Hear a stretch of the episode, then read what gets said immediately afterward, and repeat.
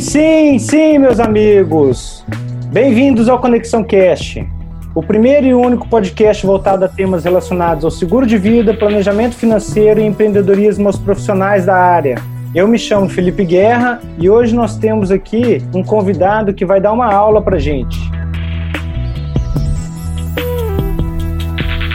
O tema de hoje são os mitos e verdades sobre holding e seguro de vida.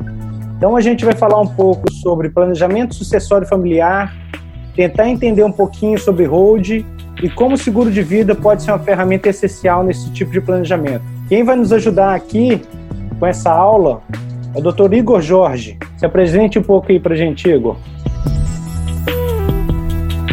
E Felipe, é, obrigado pelo convite primeiro. Muito bom poder dividir conhecimento. Mas vamos lá. Ah, eu sou advogado há pouco mais de 15 anos, especialista em direito tributário e processo tributário pela Escola Superior do Ministério Público, lá no Rio Grande do Sul. Sou especialista também em planejamento patrimonial, sucessório tributário, é, bolsista, né, aluno bolsista da Ohio University nos Estados Unidos, no programa de Corporate Finance. Uh, sou membro do Comitê de Tributos e Finanças do Instituto Brasileiro de Executivos de Finanças. Uh, estive assessor jurídico à chefia do Ministério Federal em Brasília, na primeira região. Uh, fui professor titular das cadeiras de Direito Administrativo, Teoria Geral do Estado Teoria Geral do Processo na Unipac Minas. Uh, lecionei também na Novo Milênio na Estácio de Sá e estive um período como secretário municipal de finanças para tentar dar uma reorganizada na inteligência do município em termos tributários. Basicamente, é isso que eu Boa. É... Antes de dar algum spoiler aqui, né? A gente vai deixar para o final aquela surpresa que você preparou para os ouvintes, beleza? Maravilha, combinado. Show de bola.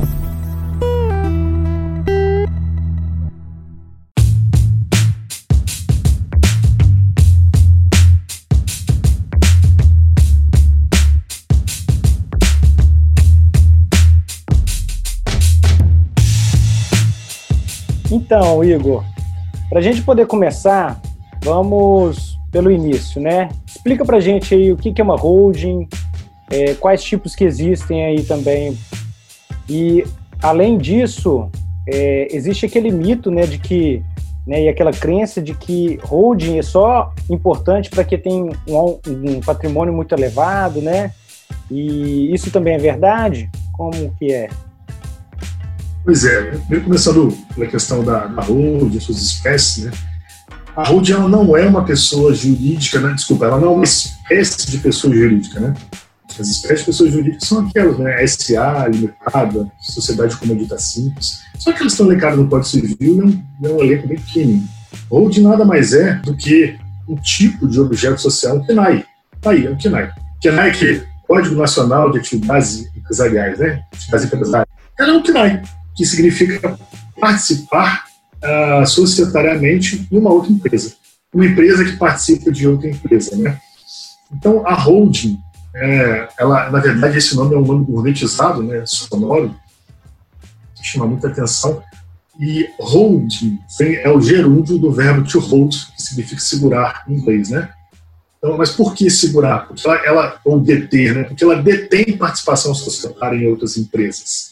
Então, esse é o objeto social dela. Então, uma pessoa jurídica, via de regra no nosso mundo aqui, ela é uma limitada, pode ser uma SA também, mas via de regra no nosso mundo aqui, ela é uma limitada, e essa autorização surgiu lá em 1972, na lei das SAs. E aí tem um artigo lá que fala especificamente que é permitido a, as, as sociedades anônimas né, terem como objeto social participações societárias em outras sociedades. E aí você vai perguntar, mas se você falou que você é limitada, como é que está na lei das SAs? É porque as leis das SAs aplicam-se subjetivamente às limitadas. E com relação às espécies, eu não vou me alongar muito aqui, porque daria para falar mais de cinco horas sobre as espécies de holding.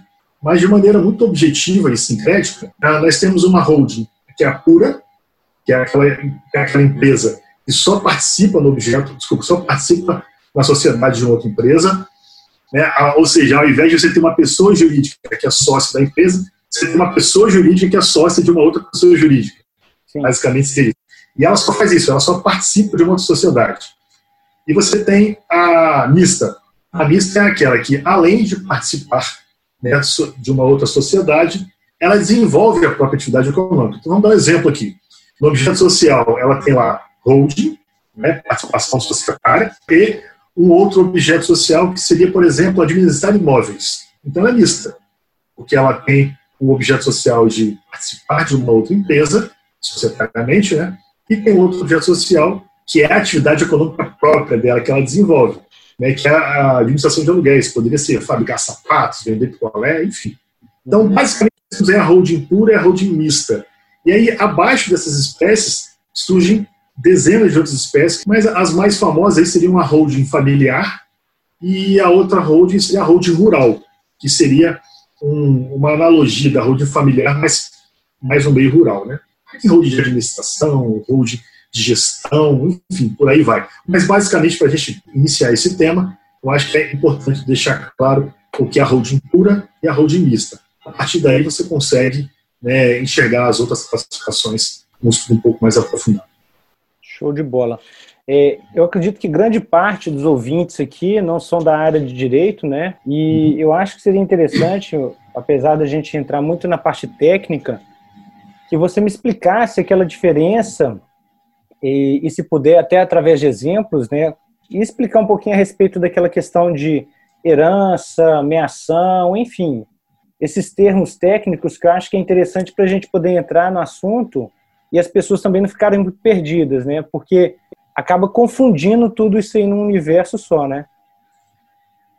Pois é. é Legítima, são termos que a gente nunca ouviu falar, né? Pois é, cara. O que, que acontece? O, o planejamento patrimonial, ele não é uma matéria. Ele é um tema que faz com que cinco matérias, pelo menos, se comuniquem, né? De maneira assim, automática, impressionante. Então, quais são as matérias que se comunicam? Direito de família, direito sucessório, direito societário, né, ou direito empresarial, também conhecido, uh, o direito tributário e contabilidade. Então, essas cinco áreas elas estão muito entrelaçadas, elas estão, assim, elas são, é, é, elas conseguem viver harmonicamente dentro desse estudo, né? E aí me perguntam, poxa, mas para eu conseguir entender isso, eu tenho que estudar tudo se você for estudar tudo, é mais fácil fazer o curso de direito, né? Mas é importante que, nós apontemos, aí é aqui que entra a, o meu trabalho, né, é para indicar para as pessoas quais as áreas que devem ser estudadas e o que deve ser entendido nessas áreas, né? Então, assim, quando a gente entra no direito sucessório, por que é importante saber o direito sucessório? Né? Que é o direito que trata das relações após a morte da pessoa, né? relações jurídicas a partir da morte de uma pessoa. Essa pessoa, quando está viva, ela produz patrimônio. Quando ela morre, ela deixa né, algo a ser partilhado, algo que será passado para os seus herdeiros. Então, tem alguns conceitos que têm que ser entendidos. Eu vou tentar dar um, dar um exemplo prático aqui, é algo muito mais profundo, mas eu vou dar um exemplo prático para a gente conseguir enxergar. Quais são os conceitos? Eu preciso, para trabalhar com isso, né, inclusive para trabalhar com holding e para trabalhar com seguro, eu não posso utilizar uma holding um seguro, tá? seja lá qual for o tipo de seguro, se for um VGBL, um PGBL, uma Docal, uma Home Life, enfim. Eu não posso utilizar isso para ferir a legítima. Então, cara, o que é legítima, né? O que é legítima? A legítima também é conhecida como parte indisponível. Mas o que é esse indisponível? Pois é, aquilo que é indisponível é a parte que não é é a parte que não é disponível. Mas o que é disponível? Para entender disponível, você tem que entender o que é herança. Para entender o que é herança, você tem que entender o que é ameação. Então, vamos fazer aqui um. Deixa eu dar um exemplo prático, que aí a gente vai, vai batendo bola. Eu vou dar um exemplo prático. Usa o Felipe, usa o Felipe com a esposa dele e a nossa futura Isso. filha. Pois é, você é casado no regime da comunhão parcial de bens, correto? Parcial, sim. Parcial, tá? Eu, eu, vou, eu vou tratar esse tema a partir do regime da comunhão parcial, é, e aí a gente segue o papo, porque senão eu vou ter que falar sobre o regime universal, Sim. Só para a gente exemplificar e, né? e, diferenciar um. É, é, o mais, é o mais prático, é o mais comum. Vamos lá. Você é casado na comunhão parcial de bens. Isso quer dizer que aquilo que você já tinha antes do casamento, assim como a sua esposa, isso pertence a cada um de vocês dois, né? Então, o que você produziu, o seu apartamento, o seu carro, é seu. Né? Casou, isso não se comunica né, com a sua esposa nesse regime de comunhão.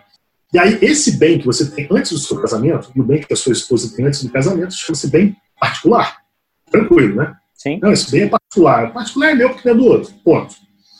E aí, os bens particulares, eles não se comunicam dentro da, do regime da comunhão parcial de bens. E quais são os bens que se comunicam? Os bens que se comunicam, ou seja, os bens, os bens que pertencem aos dois, né? Partilham assim, aos dois. Exato.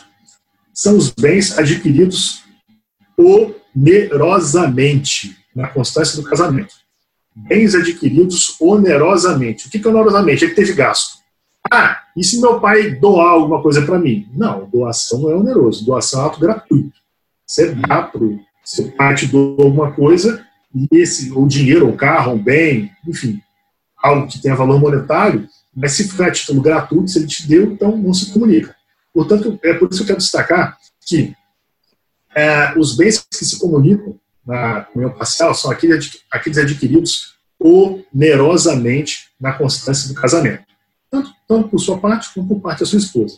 Aí você vem falando assim para mim, ah, não, mas, mas a gente comprou um apartamento de 600 mil, eu botei 550 mil, ou a minha esposa botou 550 mil e eu botei 50 mil. Não importa, não importa. Se a sua esposa botou 550 e você botou 50, é um ato oneroso. Lá a lei não fala ah, usar os, os bens adquiridos onerosamente na proporção da concorrência de cada um dos cônjuges. Não.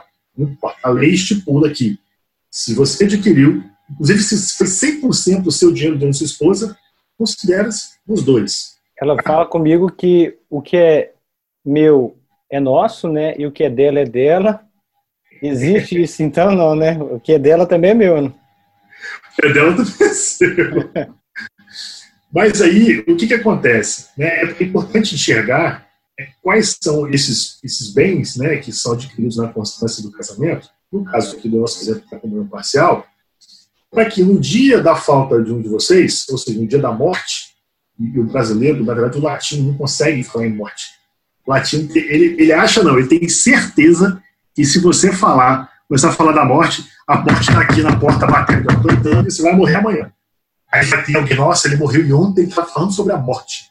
É, o, o latino é muito supersticioso com relação a isso. Sim. E a Fernando não consegue planejar a vida, porque não gosta de falar da morte. Vários clientes, quando eu vou conversar e, e toco no assunto, né? Vários batem na mesa lá. E... Ai, não vou morrer. Vai, vai morrer, pô. Fala sobre isso. E aí, engraçado, os clientes com os quais eu tenho mais facilidade de tratar disso são, às vezes, clientes mais experientes, com 70 anos, etc., ou clientes com descendência germânica. Interessante isso, né? É mesmo? É, os caras são, falam da morte tranquilinho, sussa. Mas aí, voltando aqui para o nosso bate-papo, é, por que, que eu falei sobre esses bens que foram adquiridos na constância do casamento? Porque esses bens é, é o conjunto de bens, não só bens, mas bens e direitos também. Né? Às vezes você comprou o direito de uma carta, de, de uma pólice, ou, desculpa, de uma, de uma debênture, de um tipo de crédito, de um processo. Ó, tem um processo lá. Aí você ganhou o processo, está em fase de execução e você morreu. Aí Felipe morreu. O que, que acontece com isso? Esse conjunto de bens e direitos, é, ele tem, você tem que conseguir identificar dentro dele o que, que é a herança e o que, que é a legítima. Né? Para você identificar a herança, você tem que identificar o que, que é seu. O que, que é seu. Aquilo que é seu é aquilo que não é da sua esposa. Então vamos tirar o que era sua esposa. Por quê? Porque regime comunhão parcial, metade é dela. Essa metade chama-se meação. Por isso que o nome é meação. Então metade de tudo que você deixou, metade é dela, então já arranca fora. E aí você vai conseguir enxergar a herança, que é a outra metade. Aí sim, beleza, temos a herança lá. Vamos supor que o patrimônio, o patrimônio de um milhão de reais. Qual seria a meação? Meação seria 500 mil reais, metade. Pum, tira fora, é dela. Ah, mas isso quer dizer que ela já está recebendo a parte dela na herança? Não. Não. Isso já é dela. Já é dela. Por isso que a gente arrancou fora. Agora sim nós conseguimos enxergar a, a herança, é os outros 500 mil, né? São os outros 500 mil que aí nós iremos direcionar na partilha. E que será tributado, consequentemente, né? Sim, sim. Exatamente. E aí, esses 500 mil metade dele, 225 mil, é a parte indisponível. É aquela parte que você, em vida, você não pode, você não pode doar essa parte indisponível para um herdeiro específico, ou para sua esposa, ou para um terceiro. Você não pode, essa parte indisponível, porque ela é chamada de legítima. A legítima nada mais é do que metade da herança, a fim de que os herdeiros necessários, quem são os herdeiros necessários? Ascendentes, descendentes e cônjuge. Pronto. Né? Os avós, os filhos e o marido ou a mulher. Acabou. Ou o companheiro, né? Às vezes não para casar, mas tem lá a união estável. Então, essa legítima né, é a metade da herança. Nós tiramos a ameação, vimos a herança. Aí, tiramos metade da herança, que é a legítima. Porque isso é de direito dos herdeiros necessários, que são os ascendentes, os descendentes e o cônjuge, né, o marido, esposa ou companheiro. E aí, essa parte chamada de legítima, por você não poder mexer com ela, é que nós chamamos de indisponível também. Uma parte indisponível, você não pode dispor dela. Ah, mas se essa metade da herança uma parte indisponível, essa for legítima, a outra parte, portanto, ela é uma parte disponível. E aí você pode, naturalmente, uh, fazer com que isso seja doado em vida. Você estava vivo, você pode doar para as pessoas. Né? Uh, ou você também pode fazer com que essa, essa, essa parte disponível seja deixada por testamento. Tá? para um determinado herdeiro ou para uma pessoa. Assim, basicamente, né, em linhas muito gerais, lá no nosso, nosso workshop, a gente fala de maneira mais aprofundada, com exemplos, etc. Mas basicamente é isso. Nós temos a ameação, né, que é aquela parte que não é do morto, arranca fora. Você identifica a herança deixada, depois que você tira a ameação, né? Metade dessa herança é a parte indisponível, conhecida como legítima, e a outra metade é a parte disponível, sobre a qual você pode livremente dispor por meio de testamento ou doação em vida. Basicamente, essa confusão. Aí você fala, para que eu quero saber isso? Você não pode utilizar seguro, ou PGBL, ou PGBL, etc., para burlar, para tentar meter a mão nessa parte indisponível. É isso aí. Tem muitos dos nossos ouvintes aqui que falam que são especialistas na parte de sucessão empresarial, sucessão familiar, e não faz a menor ideia desses termos, né? Então, acho que é legal vocês é. entenderem, é. e é um termo, é um, é um assunto mais denso aqui, a gente está colocando bem superficialmente, né, Igor? É. Então, é, um outro assunto também que foi a questão dos, é, dessas crenças, né? Que holding foi feita só para quem tem muito patrimônio, isso é verdade? Isso é balela, senão os pobres que nem a gente não teria holding. o que acontece, né? É natural que a holding, né, a holding enquanto objeto social, possível de ser é, executado por uma empresa, lá em 1972, né, quando a lei das SAs ela criou essa modalidade de objeto, né, quem quiser consultar depois é o artigo 2 parágrafo 3 a lei 6.404 de 76. Tá? Chamado, se você botar no Google Lei das Sociedades Anônimas, vai aparecer lá, e é o artigo 2 no seu parágrafo terceiro. Pois bem, é, é natural que isso tenha sido criado né, pelos nossos queridos deputados né, e senadores para benefício deles mesmos, né? Porque muitos esses caras tinham, né, e tem até hoje, empresas, né? Mas não dá para você criar uma lei, às vezes, tão específica só para eles. Então, nós pegamos a rebarba disso e conseguimos fazer uma holding para qualquer pessoa. Quem? Qualquer pessoa que tenha pelo menos um imóvel. Qualquer pessoa que tenha pelo menos um imóvel, né, que tenha um bem, ela vai conseguir uh, fazer a sua própria holding para fins de sucessão, né, uh, pagamento de tributo, ter uma proteção patrimonial.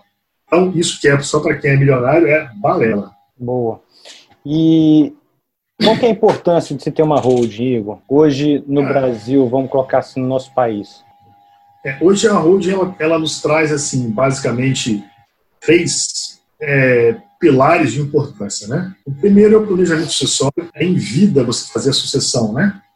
Porque ah, os irmãos são muito, muito amigos, nunca brigaram, é, morre para você ver uma coisa. Só entrar dinheiro que a coisa muda. É, só entrar dinheiro que às vezes a coisa muda, aí às vezes o irmão que era mais calado se sentia preterido, que o pai beneficiava mais o outro, e aí sabe que o pai em vida deu dinheiro, não deu para ele, ele descobriu, aí falou que seria legítimo, aí começa a confusão.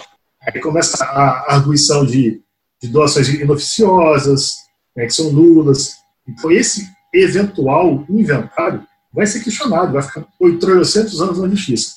Então, a primeira importância é a sucessão em vida, porque aquele que constitui o patrimônio, né, o autor do patrimônio, o dono, é o famoso dono da bola, né, o cara que a bola vai embora, se quiser, né, acaba pelada, né.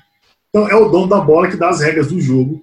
Ele fala, não, o meu patrimônio é esse aqui, eu vou distribuir em vida, tá todo mundo de acordo, acha legal? Beleza, então tá feito. No dia que ele morrer, não vai ter essa dor de cabeça, essa briga uh, atrás de herança. Então essa é a primeira importância. Se, ou seja, pacificação das gerações futuras, né? E até perpetuação dela, né? Não ter briga Sim. porque você vai gastar dinheiro. Foi você que, acho que comentou comigo, uma, um, um trabalho que você estava fazendo de sucessão, que o cliente ia falecer, claro, né? A família estava resolvendo tudo pacificamente. E eu acho que por conta de um jogo de, de, de café, de pires, como De xícara! De, de xícara! 5 milhões de reais o patrimônio. Foi parar na justiça. Poxa, é, é, é assim, é perpetuação do dinheiro. Você, a, a, o, o, patriarca, né, a família custou a, adquirir aquele patrimônio e por conta de um jogo de xícaras. Xícaras foi parar na justiça e você vai gastar mais dinheiro ainda. Essa xícara do capiroto, porque por causa o patrimônio de 5 milhões, por causa de quem ia ficar com as xícaras, não foi feito de maneira consensual e foi para a justiça. Olha que interessante, tem uma figura né, no planejamento sucessório chamada de codicilo. Já ouviu falar disso já? Não. Codicilo, chamado também de mini testamento, são aquelas disposições em vida. Você fala bem assim, ah, não, Felipe, sabe o jogo de xícara, uhum. sabe? Tem lá guardadinho, ele bem bega, que sabe? a sua avó prometeu que ia deixar para você. Pois é, ô meu filho, esse jogo de xícara eu vou deixar para você, tá? Aí deixa lá. Ah, o cachorro, o cachorro, vai no codicilo. Ah, uma roupa, sabe? É, assim, o, o codicilo ele tem um limite aí de até 10% do, do patrimônio, mas geralmente há livros, objetos de uso pessoal. Né? É natural que um, objeto de uso pessoal que seja todo em ouro maciço, isso não vai ser deixado por codicilo, né? vai entrar naturalmente. É porque mais o, o, valor emocional ali, né, que vai nisso. É. Então poderia ser resolvido o problema da xícara com o codicilo, né? Então, o nosso, a nossa primeira importância é essa, que é a pacificação das gerações futuras, né? E a perenidade do patrimônio também. Você organiza a sucessão. Esse é o primeiro. O segundo é o planejamento tributário, assim, na, o evento morte, ele, desculpa, o inventário, né, o planejamento, ele reúne num único lugar as duas únicas certezas da vida, né? A morte de imposto, né? Então, a, e, e, esse pagamento de imposto, ele pode ser, assim, diminuído, né, mitigado sobremaneira com o planejamento em vida, né? Assim, eu tenho visto nos inventários que o escritório faz, né, o nosso escritório faz, vai tranquilamente embora 20% do patrimônio sim. Em alguns casos até mais, 30%, 35%. Nos casos de inventário na área rural, é 50% vai embora. Então, é, isso é muito comum. Então, o cara deixou um patrimônio X né, para os herdeiros viverem bem. Muitas das vezes, os herdeiros vão ter que diminuir o padrão de, de vida ou mudar de bairro, né, porque o, o inventário ele, ele toma né, do contribuinte uma boa parte. E quando eu falo toma, é, nós temos uma alíquota aí, hoje, que é uma alíquota máxima de 8% para esse imposto, né? Depende do estado, mas vários, já 17 estados praticam a alíquota de 8%, e existem dois projetos de resolução no Senado, já em trâmite no Senado, para aumentar essa alíquota máxima de 8% para 20%. Se eu não me engano, estados, ó, estados não, países como os Estados Unidos, Japão, isso chega a mais de 40%, 50%. É, aí a informação eles dão pela metade, né? Interessante. Para a Alemanha, 50%, Estados Unidos, 40%, França, 40%. Só que, por exemplo, nos Estados Unidos eles não falam que a isenção fiscal é de 55 milhões de dólares. é, entendeu? Então, assim, é, é, e lá existem outras figuras, né, que são os trusts, as private foundations, né, LLCs, ah, que são utilizados para fazer, às vezes, da holding, né, aqui, que, faz, que a holding faz aqui no Brasil, né, então, assim, lá nos Estados Unidos, apesar de ter uma carga tributária muito alta para herança, Você tem uma isenção fiscal de 55 milhões de dólares, né? Então você vai pagar imposto algum, até 50 ou 55 milhões de dólares. Então, eles não trazem essa informação. Então, ah, e aí nós temos aí, para sair um pouco de juridiquês, mas eu preciso dar essa informação, é, ouve-se falar muito dos sistemas de, de, de, pesos e contrapesos da Constituição, ou checks and balances, que é assim, olha, se aqui no momento nós temos isso aqui puxando, no outro nós temos outro puxando do outro lado. Né? Esse checks and balances existe não só na harmonia dos poderes, né? entre, entre o judiciário, executivo, legislativo, nós temos esse sistema também na parte tributária. Ora, se temos uma carga tributária acima de 30%, nada mais justo de, do que termos um imposto, né, de imposto de herança, né, menos oneroso, mais leve, né, porque a carga tributária no país já é muito alta. Sim. Esse é um tema espinhoso. As pautas tributárias estão bombando o Brasil afora, não só no federal, mas especialmente no estadual e no municipal. Então, fazendo isso em vida, o planejamento é, patrimonial sucessório em vida, você tem um benefício tributário muito alto. Os meus clientes, já eu tive clientes aí que chegou a ser 11 vezes mais barato. E isso pode ser ainda otimizado, né, te interrompendo, Igor, até com uma apólice de seguro de vida, né, que dependendo sim. pode ser diminuído assim, até pela metade disso. Sim, sim, sim, absolutamente. Com certeza. Eu estava até conversando com o Maio hoje, que é um LP amigo, e a gente está falando sobre esse assunto, né, porque a gente está fazendo, fazendo um cliente que a gente vai colocar uma pólice e essa a, a, carga tributária que no inventário é muito alta, ela é diminuída muito na hold e vai se diminuindo mais ainda por causa da pólice. Olha que legal. Exato. Exato. E a pólice, né, lembrando que ela, a partir do momento que você contrata, você já tem aquela quantidade do capital disponível, né, independente do evento. Então, Contratou Exatamente. a pólice hoje, a pessoa vem a falecer amanhã, você tem lá a, liquidez imediata, no, com, sem pagamento de imposto de renda, né? Sobre o valor contratado do capital segurado, inclusive. Beleza, mas te interrompendo, pode continuar. E o terceiro ponto? O, o terceiro ponto, então, o primeiro é o planejamento sucessório, né? Classificação de gerações futuras, classificação em vida, né? Das, das gerações futuras. Sim. É, o segundo é o tributário e o terceiro é a proteção patrimonial. Né? É porque é, com a, a, a holding, os bens imóveis deixam de ser da pessoa física, do autor, né, do, do autor do patrimônio, e passa a ser da holding, da empresa. É, mas eu não sou mais dono? Calma, você não é mais dono, você é dono da empresa. Então, se em algum momento você sofrer algum tipo de revés judicial, seja de dívida trabalhista, dívida civil, dívida tributária, previdenciária, se alguém tentar é, buscar os seus bens, não vai encontrar nada. Mas é preciso deixar claro que isso não é feito para burlar ou para deixar de pagar um credor seu. Você faz isso agora, né? planeja, e se lá na frente acontecer alguma coisa, vai ser muito difícil conseguir alcançar os bens, porque os bens não são mais seus. Sim. Os bens são da empresa, e muitas vezes você não tem nem mais conta dentro da empresa, porque as contas já estão com os herdeiros. É importante isso claro. A proteção patrimonial é um outro pilar muito importante. É claro que eu falei esses três aqui de maneira muito breve, né? É, existe um aprofundamento enorme dentro disso, mas basicamente são esses três pilares os quais nós trabalhamos. É, e você tocou no, num termo que é a proteção patrimonial, e eu ouço muitas pessoas falando sobre blindagem patrimonial. Existe esse termo, blindagem patrimonial? O seu patrimônio está blindado mesmo? blindado não existir pode até existir na fala, né? É. Que eventualmente alguém aí que esteja, esteja ouvindo, que me siga nas redes sociais, sabe que eu tenho pavor desse negócio. Isso é um termo bem endemonizado por mim e por outros colegas, né? Não existe blindagem patrimonial, né? Isso é, para mim é charlatanismo falar isso, né? Porque é, nós temos acompanhado aí algumas decisões do, do, do STJ, do STF, né? do TST, pô, o TST falando que bem de família pode ser penhorado em determinados momentos. Então, eu não, eu não consigo ver, né, nem vejo no, na jurisprudência brasileira essa possibilidade. Eu vejo, uma, na verdade, eu vejo uma proteção patrimonial. Isso existe. Você aumenta o número de barreiras e é bem possível que você consiga, da maneira correta, proteger o seu patrimônio de algum revés. Tá? Agora, esse, essa história de blindar cai fora. E quem fala, não, porque eu blindo seu para mentira, não blinda, eu te dou exemplos práticos. Aí vai chegar o cara e falar assim, não, mas meu advogado falou que tem um artigo 50, parágrafo único do Código Civil, ou é o 49A. O 50 parágrafo único, que realmente a, a, a MP da Liberdade Econômica, famosa, né, famigerada medida provisória da liberdade econômica, ela promoveu algumas alterações no Código Civil de 2002, em especial no artigo 50 e no artigo 49.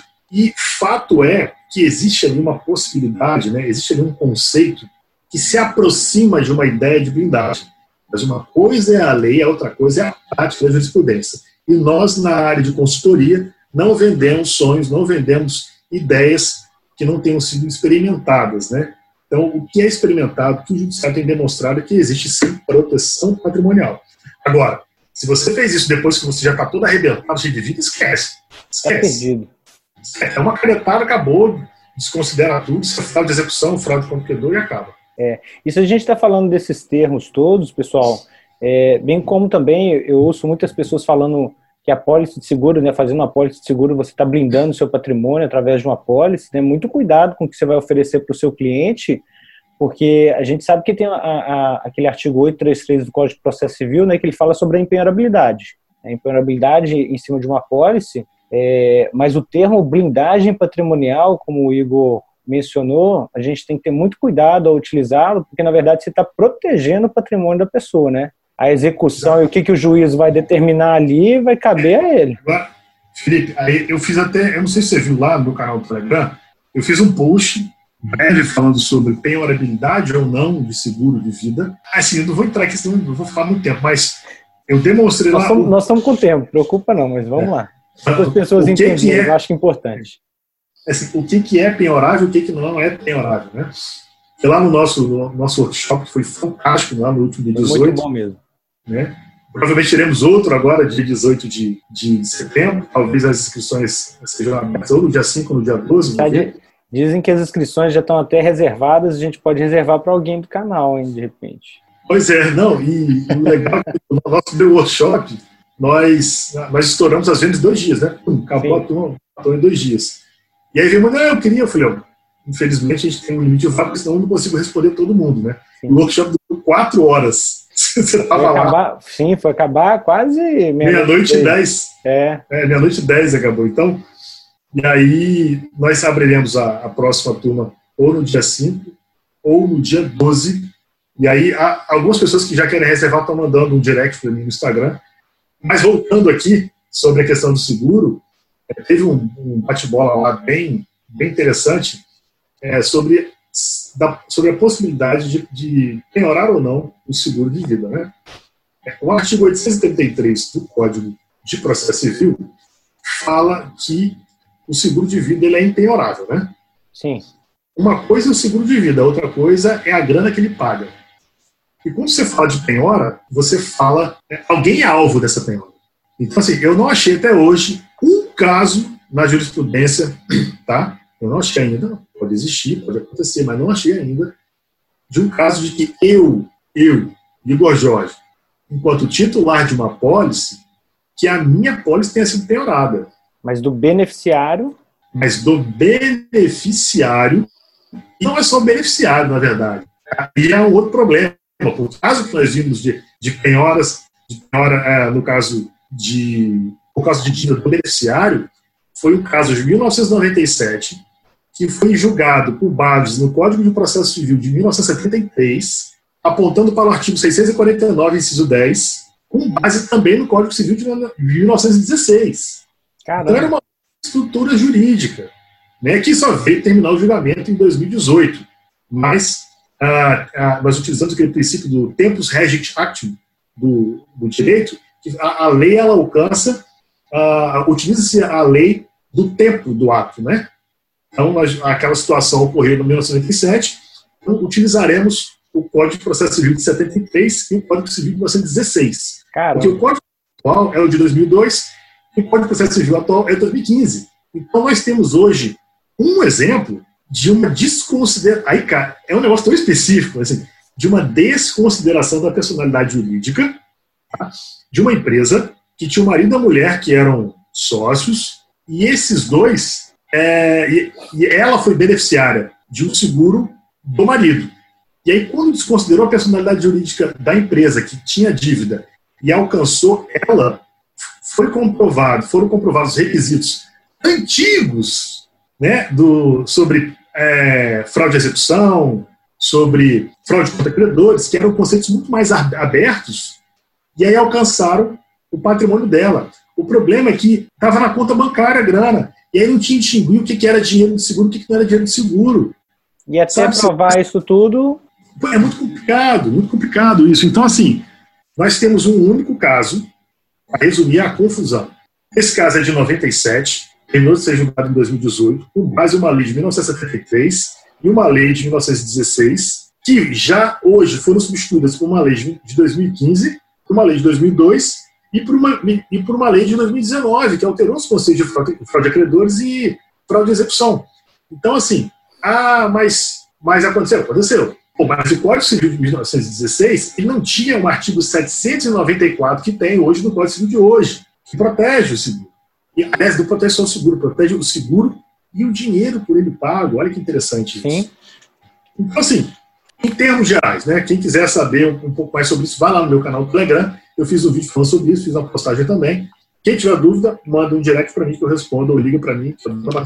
Então, basicamente, foi isso é, o seguro, ele sim é empenhorável e hoje, com base na legislação de hoje, eu acredito que esse seguro é, ele seja empenhorável não só com relação ao titular da pólice, mas também ao beneficiário, tá? Mas não temos ainda jurisprudência para confirmar esse texto de lei. Ou seja, se o Felipe hoje estiver todo fodido, tiver uma pólice de seguro com meu, parte do meu patrimônio lá, essa parte que está lá dentro do, do patrimônio dele lá na pólice de seguro, teoricamente está protegida e não blindada, tá, pessoal? A gente está fazendo essa correção Exato. aqui.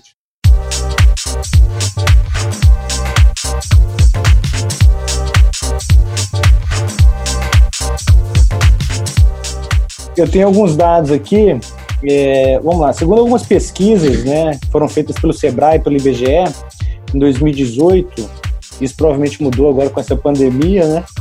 As empresas familiares são responsáveis por 65% do PIB do Brasil, tá? E elas empregam 75% da força de trabalho, representando 90% dos empreendimentos aqui no país. Por outro lado, essa pesquisa mostra também que 70% das empresas familiares fecham as portas após a morte do fundador, né? ou seja, é, mais da metade, 70% disso, fecham as portas, né? por falta de um planejamento sucessório até capacidade técnica.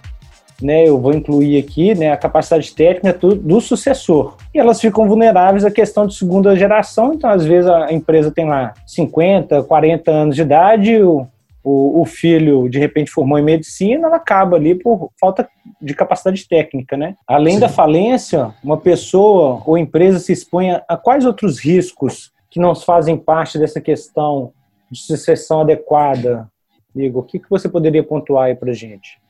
Você não fazendo uma sucessão adequada, você falou a questão tributária, né? E a questão de proteção do patrimônio, enfim. Mas Exato. esse exemplo, vamos supor que um, um, senhor, uma empresa familiar aí de 50 anos, que a gente vê, muito aqui no, no estado, transportadoras, né, construtoras, formaram os filhos em, em outras áreas e nenhum deles atua na empresa. Como é que fica aí? O que, que o que, que acontece nessa questão de sucessão? Pois é, aí nós temos um, um problema que começa a alcançar a questão de governança, né? De, de governança corporativa, né? E falam-se é... muito de governança corporativa hoje também, pessoal, no mundo dos investimentos, né? Hoje as pessoas estão buscando empresas com um índice de governança corporativo alto, né? Você tem essa questão de sucessão aí adequada também. É, nós temos, assim, infelizmente, assim, na verdade, não sei se infelizmente, mas felizmente, a maior parte das empresas no Brasil são empresas familiares. Isso é interessante porque o nível de confiança é algo interessante, né, para a questão de início e desenvolvimento da atividade econômica, só que é necessário profissionalizar essa empresa, para que ela seja perene. Né? Ah, acontece muito. Eu tenho um cliente que ele tem uma fábrica de cortinas em São Paulo, vende para o Brasil inteiro, uma fábrica gigantesca, só que acho que um, médico, um filho é médico, a outra é veterinária, não vão dar continuidade.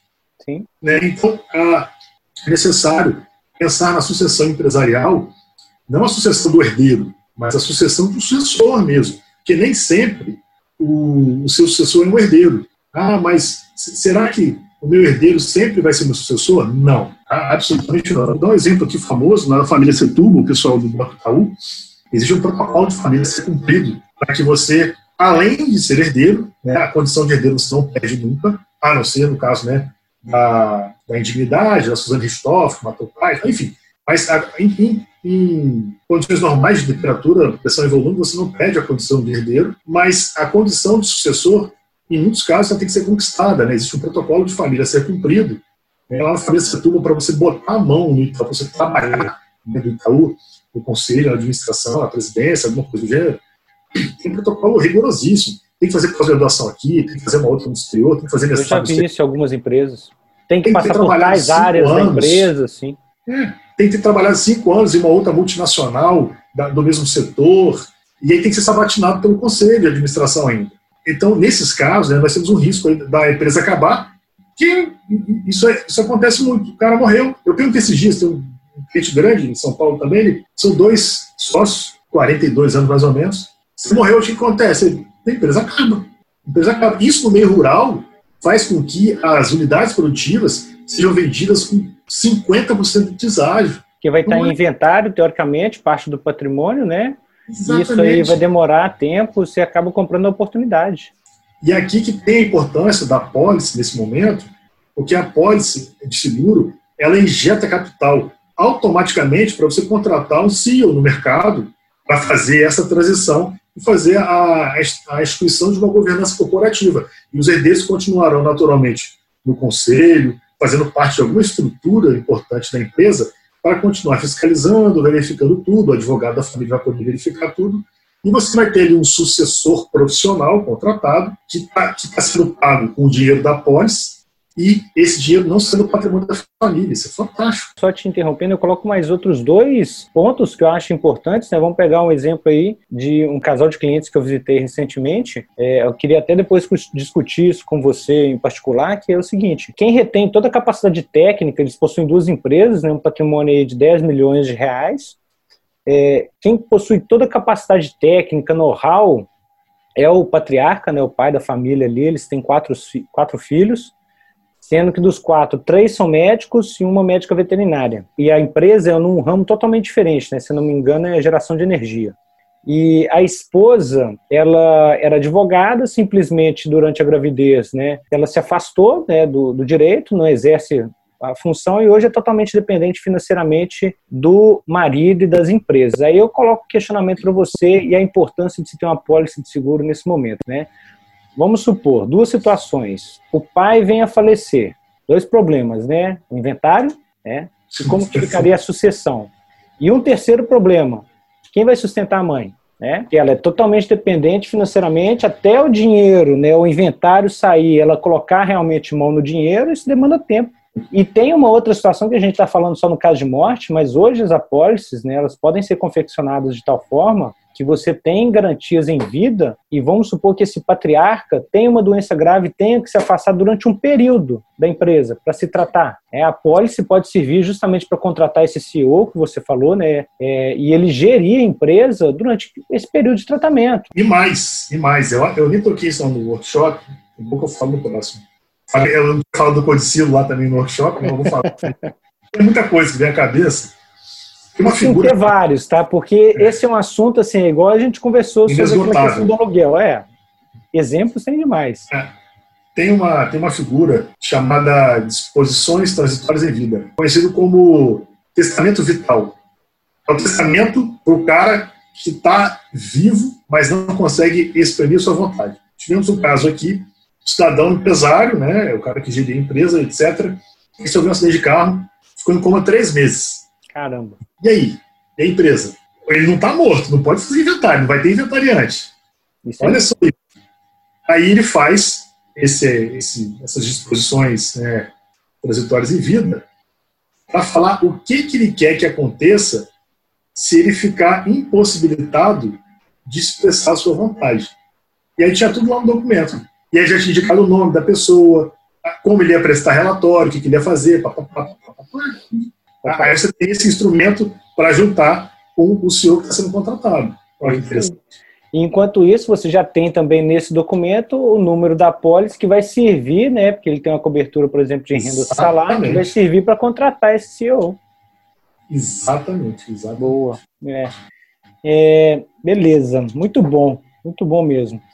Tem um outro questionamento aqui para você, Igor. Quais são os problemas encontrados né, pelas pessoas e empresas por não possuir um planejamento sucessório definido e muito menos um seguro de vida? A gente questionou isso aqui, mas eu quero que você coloque em termos práticos para mim. Né? A gente falou aqui, exemplificou, mas vamos pegar esse exemplo que eu te dei. Esse é, Quais são os problemas por não ter o seguro? O seguro de vida e nem o, o planejamento sucessório, né? Então, vamos supor é, que ele venha a falecer, né? Me explica com relação àquela parte técnica dos 180 dias para poder entrar com relação à questão do inventário, uhum. é, senão a empresa vai, pode ser é, é, dissolvida, não é? Me explica melhor isso aí. É, é porque é o seguinte, vai depender muito do contrato social, tá? Sim, porque tem que ter a cláusula de imposto de, de causa-mortes, né? Mas muitos também não tem, né? É, a pessoa faz Ctrl-C, Ctrl-V, pega modelo na internet e vira que segue. Sim. É. Mas, assim, é, os problemas são aqueles três pilares. O empresário morreu, então vamos lá. Primeira coisa, inventários, custos são altíssimos. Vai gastar uma fortuna, uma boa fortuna, vai perder de 20% a 30% do seu patrimônio só com o custo de inventário. Isso é fato, isso é, é padrão, isso acontece mesmo. Ah, mas você falou que o imposto é no máximo 8%. Sim, mas tem no horário de advogado. O horário de advogado vai de 7% a 12%. Tem certidões em cartório, tem registro. Então, você vai juntando tudo. Aí, quando você vai pagar o imposto, o imposto é à vista. Então, no patrimônio aí de um milhão de reais, é 80 mil, se for 8%. E aí, tem os 80 mil em caixa? Não, não tem. Vai fazer o quê? Vai vender um imóvel.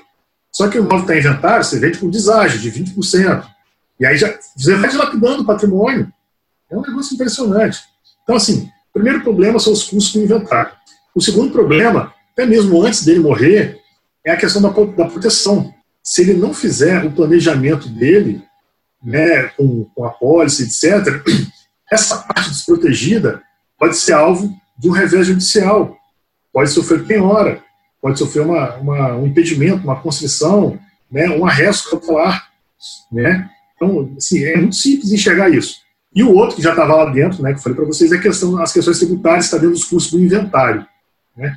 Mas agora que a gente vai ter um aumento substancial dessa carga tributária sobre a herança. Então, assim, é só arrancar esses três pilares. Você vê fácil, fácil né, quais são os problemas identificados aí. Beleza, mas aí a pessoa decidiu, contratei o Igor, vou chamar o Felipe aqui e tal, é, decidiu fazer a holding. Está no uhum. processo de, de, de, construção da holding e vem a falecer.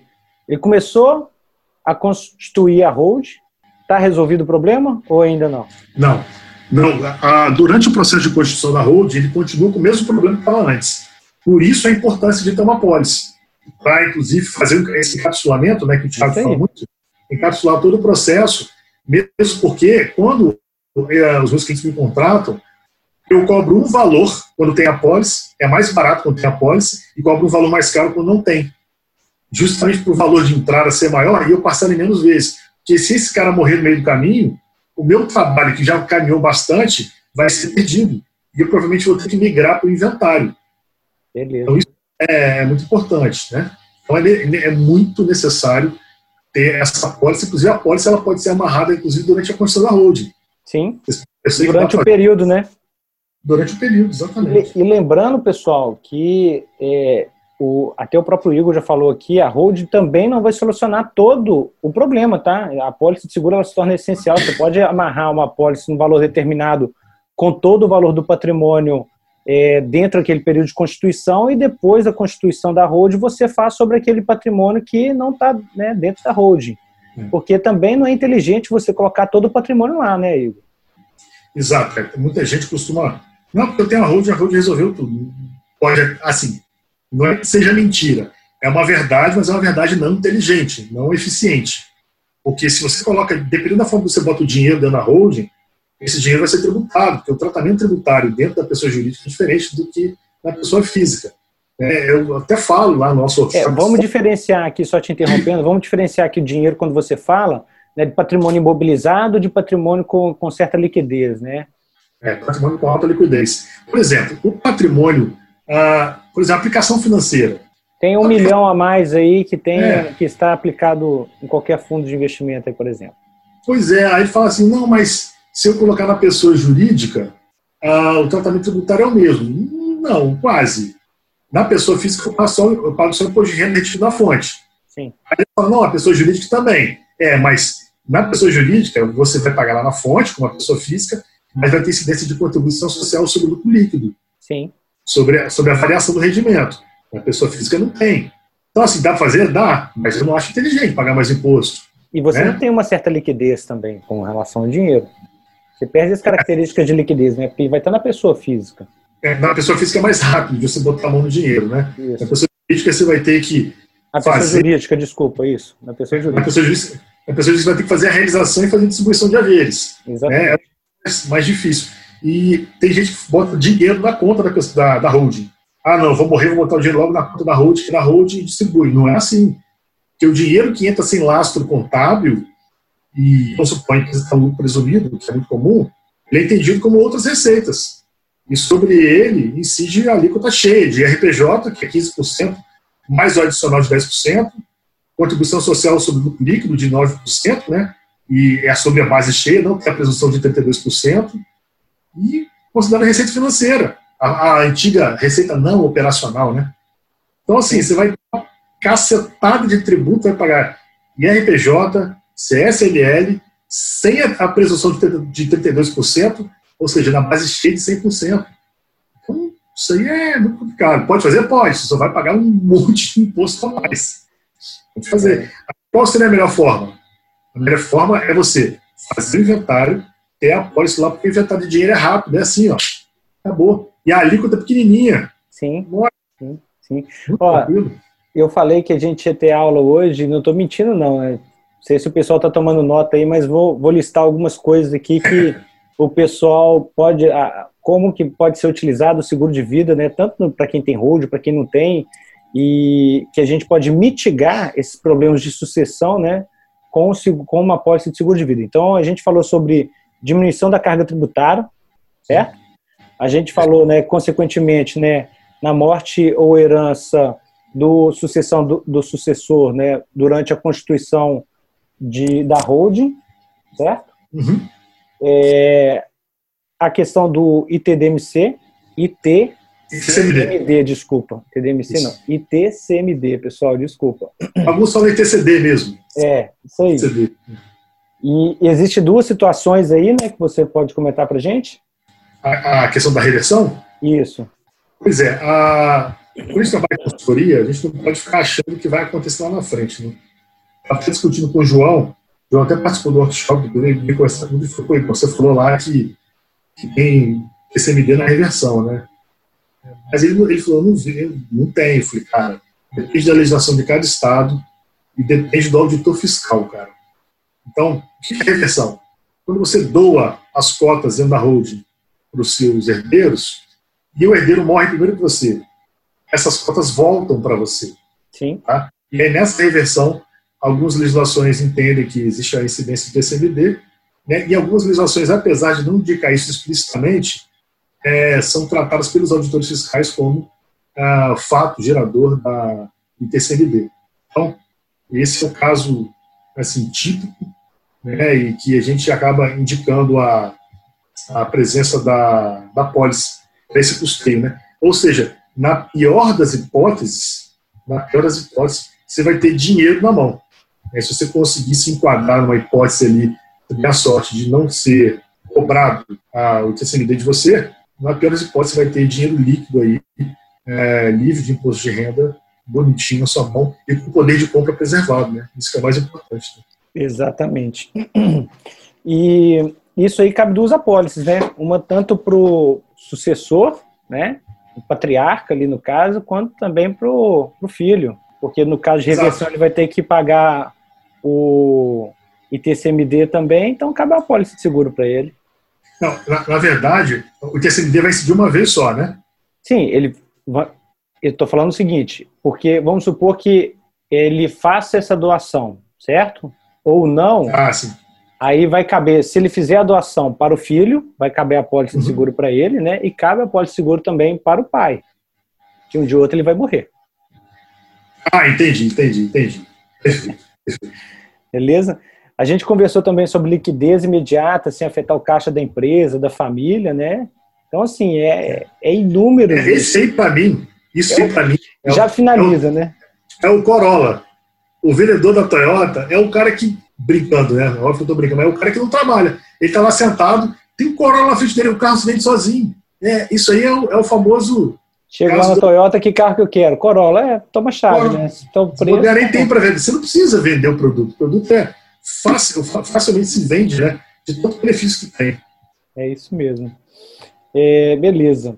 É correto é, a gente conversar também um pouquinho, né? Acho que é até prudente falar um pouco sobre previdência privada, né? No caso, o PGBL e o VGBL, né? Elas entram na herança da pessoa que contratou? Pois é. Ontem eu estava até vendo um post de um advogado falando que não entra. Eu falei, Jesus amado, qual é o problema, né?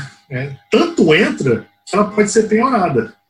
É essa a minha outra pergunta. Ela é. pode ser penhorada porque eu já topei com muito cliente que falava de pé junto, que já tinha uma holding, né, e tinha uma previdência privada lá de não sei quantos milhões de reais, que ele está utilizando aquele patrimônio para poder pagar o inventário dele, que do, do, de parte do patrimônio que não está na holding, e tem essa facilidade também porque, teoricamente, a previdência não pode ser penhorada. Pois é, existe uma discussão com relação a isso, mas as jurisprudências estão pipocando para tudo que é lá no Brasil, dizendo que, especialmente o PGBL, né? O PGBL tem natureza de investimento, pode ser sacado a qualquer tempo, né? Então, assim, tanto é que tem sido piorado, tem sido piorado o PGBL, né?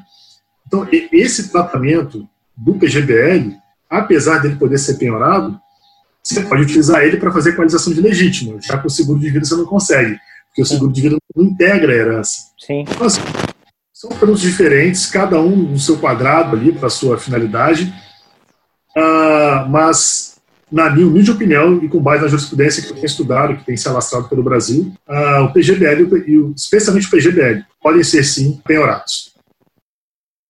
O seu microfone, o áudio deu um problema.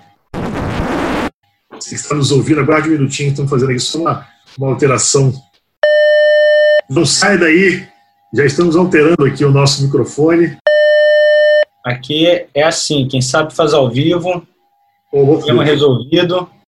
É, mas é o seguinte, eu tenho um grande amigo, né, que é o, o Rafael Moreira, que ele sempre fala, né, na dúvida não ultrapasse, né. Então, se você tem Exato. dúvida sobre o PGBL e o VGBL, não utilize com esse intuito, né. Exato. E aí existem várias outras coisas que a gente pode comentar a respeito, beleza? E, e sobre a questão de penhora, existem certas dúvidas também que o Igor pode responder aí para gente. Tem algum outro ponto que você acha interessante e relevante a gente falar? Porque senão a gente vai ficar aqui até amanhã, né? Não, eu acho que gera muita dúvida, né? E ao mesmo tempo é, as pessoas têm muita curiosidade porque se a gente for ver, né, empresas rurais, né, familiares rurais, empresas familiares como a gente colocou aqui, praticamente todo mundo conhece alguém que tem uma empresa que tem uma necessidade, né? É, e acho que é legal também você comentar um pouquinho a respeito dos custos envolvidos na, é, na holding. Você consegue precificar isso aí para gente? Quanto que custa uma holding? É muito difícil precificar uma holding. Depende muito da... do patrimônio, né? nem tanto do patrimônio. O patrimônio é um, é dos elementos né, levados em consideração para essa finalidade, mas principalmente a complexidade do grupo familiar e ou empresarial, né? Quantidade de filhos, né? Se existe, se existe alguma outra circunstância que afete ou não a constituição da holding, se os imóveis estão livres desembaraçados, se existe registro, se só tem a posse. Então, assim, são muitas, são muitas as, as variantes. Mas fato é uma coisa que, assim, fórmula fechada, é que é assim infinitamente mais barato do que fazer um inventário e sem contar que você pode pagar parcelado, inclusive o imposto pode ser pago parcelado, né? diferentemente do inventário, tem que ser tudo pago à vista. Show. É, Igor, a gente está caminhando para o final aqui e eu queria muito depois é, fazer uma outra dinâmica com você que a gente vai bolar isso aí de uma melhor forma, até com algumas dúvidas que eu recebi de alguns amigos, uhum. para a gente poder aqui fazer um bate-bola no próximo momento, mas eu queria te agradecer assim, imensamente é um assunto delicado, é um assunto interessante e importante a gente abordar hoje para as pessoas. Nunca se falou tanto sobre proteção financeira, né, não blindagem, tá? Proteção financeira e patrimonial, sobre sucessão é, financeira e familiar, enfim. E queria que você colocasse para gente aqui é, onde que as pessoas podem te encontrar. Bem, primeiro, obrigado pelo convite, foi um prazer fazer esse bate-papo profícuo. Acho que vale muito a pena a gente desenvolver esse tema, carregar essa bandeira, né? As pessoas podem me encontrar nas plataformas digitais, né? Em especial no Instagram. O meu perfil é arroba, oh, desculpa, o perfil não começa com arroba, né? Mas quem for digital, meu perfil é hold.familiar. Não ponto escrito, ponto mesmo, ponto de sinal, né? Uhum. É hold, H-O-L-D-I-N-G, ponto familiar. Esse é o meu perfil lá no Instagram. Nesse perfil do Instagram, Lá na bio, né, lá na descrição do perfil, tem os links com o meu WhatsApp né, particular, tem a minha página do Facebook, tem também o canal do Telegram. Esse canal é onde nós disponibilizamos informações exclusivas né, para essas pessoas que nos acompanham lá. E sempre que nós lançamos algum curso, quem é do canal do Telegram tem algum benefício de que assim, um benefício especial que os outros que estão fora não têm. Então, assim, desse último curso, nós tivemos algumas pessoas né, agraciada, sempre tem um lote pequeno ali, pessoal do, do Telegram, mas esgota rápido. E eu vou deixar também aqui para vocês a informação de que quem quiser, eu falei para o Felipe que eu ia disponibilizar para vocês um, um e-book sobre holding, um e-book, sabe, denso, com bastante informação. Mas tem muita coisa mesmo, coisa de contabilidade, tributário. Para quem está querendo iniciar esse tema, vale a pena. Tem explicação sobre aqueles termos que a gente comentou? Sobre quais deles? Aquela ameação, herança, a legítima é, nesse, nesse, nesse. Vai ter no, vai ter no workshop. Aí, isso vai ter no workshop, que vai vir, mas no workshop eu trato desse assunto. Esse e-book que fala desses temas, ele é vendido lá na Hotmart e na Eduz. Ele está, inclusive, na promoção de 127 por 97. Tem muita coisa falando nele. Ah, e esse link. Vai para o pessoal aqui do o seu outro e-book sobre holding, certo? Isso. Tem o e-book que já está lá, é só ir lá no link pegar sobre holdings. E esse e-book que trata sobre seguros e holding, ele está sendo vendido hoje na promoção por 97. O link está lá na minha bio também no Instagram. Tá? Beleza, então. Então, pessoal, é, para os nossos ouvintes aí, sigam lá holding.familiar, certo? Eu vou colocar na descrição também do nosso da nossa thumb aqui. E vou marcar o Igor lá também para quem quiser segui-los. Pode enchê-los aí, pode enchê-lo aí de pergunta que ele está sempre muito aberto a esclarecer, tirar dúvida de todo mundo. Acho que é igual você comentou no primeiro momento, conhecimento que se agrega acaba expandindo, né? Então é para isso que a gente está aqui também. E sigam lá também o Conexão Cast, né? Vocês podem encontrá-lo no meu perfil Felipe MD Guerra, ou também nas principais plataformas de podcast, áudio, né, é, Spotify, no podcasts também. E para quem tiver interesse em receber esse e-book que o Igor disponibilizou, você vai ter que fazer o que, Igor? Compartilhar? Faz, faz um story lá. Tá? Faz um story. Primeiro segue a gente, faz um story marcando, marcando o arroba holding.familiar e me manda um direct, né? Você vai me marcar, você vai, eu vou ver você lá, me manda um direct com o seu e-mail que eu vou mandar esse e-book para você. Maravilha. Então, ó, vai lá no meu perfil, Felipe MD Guerra, vai lá no, na nossa imagem né, desse podcast, que é Mitos e Verdades sobre Seguro de Vida, compartilha e marca a hold.familiar, que vai receber um e-book aí para você ter algumas informações sobre holding. Beleza? Maravilha, pessoal. Se vocês gostaram, esqueçam de compartilhar tá, essas, informações. E agradecer mais uma vez, Igor. Foi um prazer. Tá? Um grande abraço para todo mundo aí e sucesso a todos. Valeu!